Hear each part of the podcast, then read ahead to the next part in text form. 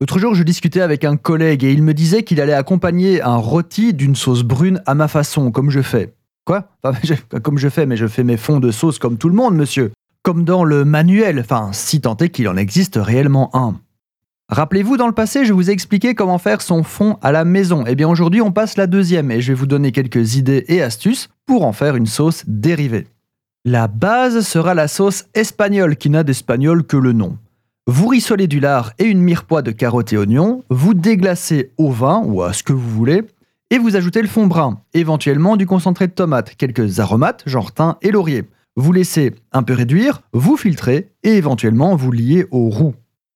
Alors vous allez voir que même les sauces de base sont sujets à débat. C'est pour ça que vous allez entendre beaucoup de éventuellement et de au choix. Donc vous avez une sauce espagnole, c'est super.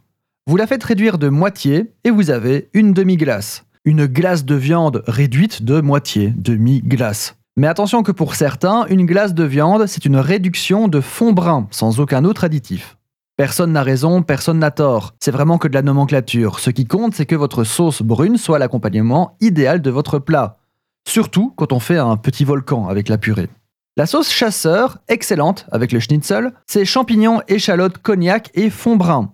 Champignons sautés et cognac pour déglacer. Hein, mettez pas tout dans une casserole avant d'allumer le feu.